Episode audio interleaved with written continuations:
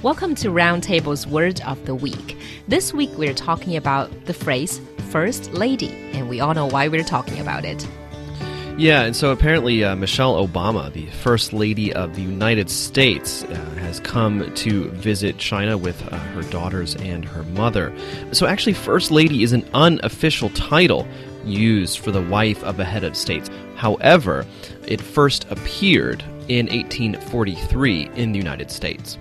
第一夫人的称呼首次出现是在一八四三年的美国，但现在呢，已经可以广泛的用于各国元首的夫人或者配偶。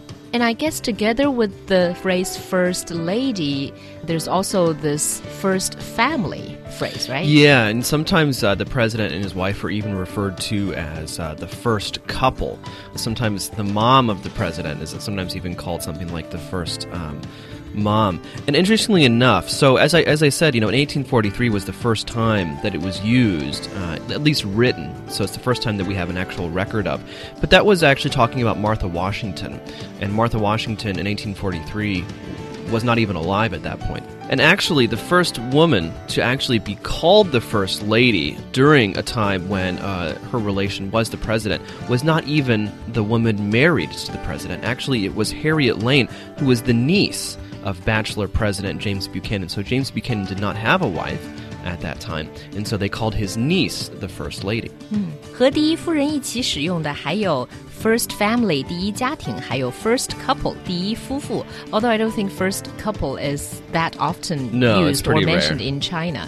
但是有意思的是，刚才我们说到一八四三年，Martha Washington George Washington 的妻子在文章中被提及时被称为第一夫人，而那个时候其实她已经过世了。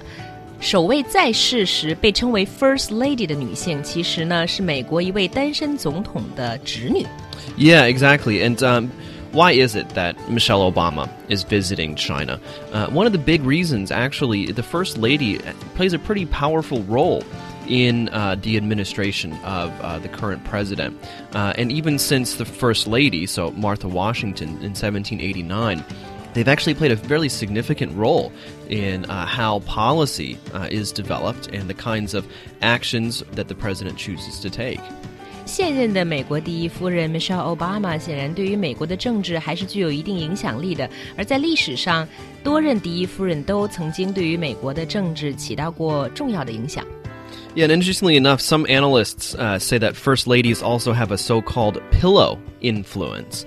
For example, you know, how their family life, social interests, and moral beliefs affects the president. So, the kind of discussions that would occur while the president and first lady are in bed. Pillow influence 这个词跟我们中国人所说的吹枕头风应该是很像的了。 And interestingly enough, in the United States, we refer to every wife or, or significant other of the head of state as the First Lady. For example, Peng Liyuan, we always refer to her as the First Lady of China, even though technically they don't call themselves that. 而现在在美国，人们通常会把各国元首的夫人都统称为第一夫人。So it's very interesting to see how these two first ladies, one from China and one from the United States, will communicate with each other in the strip. And that wraps up Roundtable's Word of the Week.